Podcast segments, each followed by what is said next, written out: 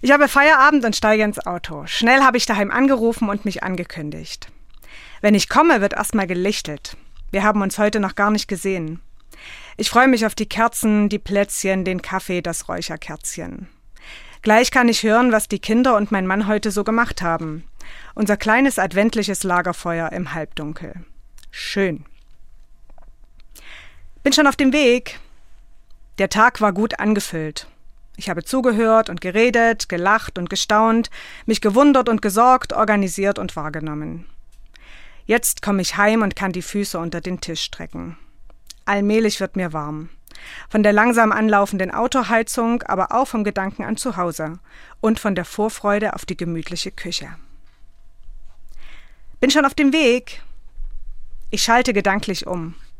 Von Gemeindearbeit auf Familie, wir wollten noch Sterne zu Ende basteln. Ich muss neue Schuhe im Netz bestellen. Das Bad wäre auch mal wieder dran. Jede Menge Staub auf den weißen Fliesen. Und heute Abend sollte es Pizza geben. Haben wir alle Zutaten im Kühlschrank oder muss ich unterwegs noch schnell einen Supermarkt streifen?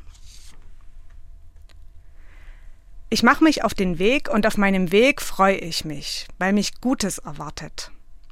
Zumindest glaube ich das. Klar, ich könnte die Familie auch genervt antreffen. Das würde mich wiederum nerven, aber ach, die werden schon alle so idyllisch da sitzen, wie ich es mir erhoffe. Und was da an Aufgaben auf mich wartet, das kriege ich schon gebacken. Schließlich kann ich das alles.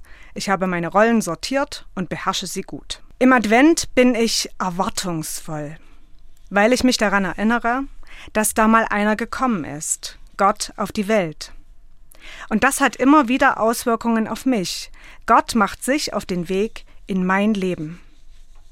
Ich stelle mir vor, dass er sich genauso auf mich freut, wie ich mich in meinem Auto auf dem Weg von der Arbeit nach Hause freue. Gott ruft ganz vertraut, ich bin schon auf dem Weg. Er freut sich, weil er mich liebt. Er rennt mir in die Arme, wie mir meine Kinder im Flur in die Arme rennen, wenn ich heimkomme. Er begrüßt mich freudig wie ein alter Freund nach langer Zeit, klopft mir auf die Schulter und sagt, endlich, das hätten wir schon viel eher machen sollen. Er ist einfach froh, dass ich da bin, ausgerechnet ich. Ihm ist auch völlig egal, was er bei mir antrifft, ob ich äußerlich vorbereitet bin, ob die Küche warm und die Plätzchen frisch gebacken sind. Während ich mich noch umständlich entschuldige, dass nicht alles so perfekt ist wie bei irgendwelchen anderen, setzt er sich auch ins Kalte, nimmt den alten Tütenkeks von vor zwei Wochen und bröselt fröhlich noch ein paar mehr Krümel auf den eh schon dreckigen Fußboden. Ihm ist es auch egal, ob er die Familie genervt antrifft. Er weiß genau, wie Menschen sind. Wie aufgeregte Kinder und gestresste Erwachsene, Singles und Ehepaare, Großeltern und Jugendliche sind. Wenn es Streit gibt, wird er sich nicht wundern. Er wird aber deshalb auch nicht aufgeben, nicht zurückzicken. Sein Maß wird einfach nicht voll. Einem Gott, der als arme Leutebaby in Gesellschaft von Mindestlohnhirten in einem heruntergekommenen Stinkestall durch eine schmerzhafte und blutige Menschengeburt auf die Erde kommt, ist das alles Wurst. Er erwartet nichts, er freut sich nur, und ich freue mich auch. Im Advent bin ich erwartungsvoll. Ich erwarte und warte. Warten ist menschlich. Ich warte in meinem Leben auf vieles, auf mehr Zeit, auf die Bahn, auf später, auf den Aufruf beim Arzt, auf die richtige Gelegenheit. Im Advent höre ich, das Warten ist vorbei, Gott ist da. Na und? Und jetzt? Was bewirkt er denn? Die Bibel behauptet, dass Folgendes geschieht. Blinde sehen, Gehörlose hören wieder, Tote werden lebendig, Arme erfahren echte Hilfe.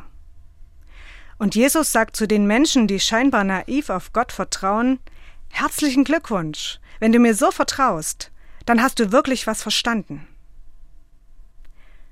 Ist das wahr? Kaum zu glauben. Ich kenne Menschen, die sind sehr traurig und sehr mutig. Sie sehen etwas gegen den Augenschein. Sie sehen für sich eine Hoffnung, weil das Vertrauen auf Gott ihnen Kraft gibt. So ein Vertrauen ist nicht naiv, es ist ganz schön realistisch. Es wird nicht einfach alles gut, weil Gott bei mir ist. Aber nichts bleibt endgültig. Und Vertrauen bedeutet dann, ich traue Gott zu, dass er weiter einen Plan für mich hat, einen Platz zum Leben, zum Aufatmen, zum Freuen. Ich bin mit Leuten unterwegs, die sind dankbar für jedes kleine Glück und schaffen sich damit ein großes.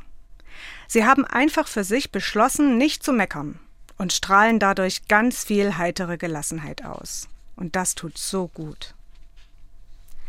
Ich darf mit Leuten arbeiten, die glauben, dass Liebe zu anderen, zu mir und zu Gott den Unterschied macht und alles bewegen kann. Wenn jemand so lebt, bewegt mich das. Ich bin schon auf dem Weg, Gott kommt und er erwartet nichts, er freut sich nur auf mich, auf die Welt, auf alle. Äußerlich muss ich deshalb nichts aus dem Weg räumen, da kommt er durch. Wie gesagt, Gott setzt sich auch in die kalte Küche. Und innerlich, na da sieht's oft auch nach kalter Küche aus oder nach unaufgeräumter Küche. Da blockieren die Gefühle und Handlungsmuster die guten Ideen so wie die unausgeräumte Spülmaschine das dreckige Geschirr dazu verbannt, sichtbar neben der Spüle stehen bleiben zu müssen. Berge von Überschätzung türmen sich da auf, weil ich ja alles selber schaffen kann und will und soll. Und auch Stapel tiefer Enttäuschung, weil ich's halt nicht kann und mir deshalb selber sehr böse bin.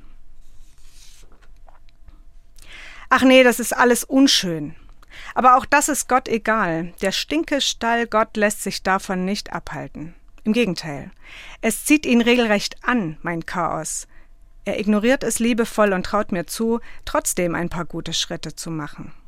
Im Advent bin ich erwartungsvoll oder noch besser erwartungsfroh, weil ich mich daran erinnere, dass da mal einer gekommen ist, Gott auf die Welt. Und das hat immer wieder Auswirkungen auf mich.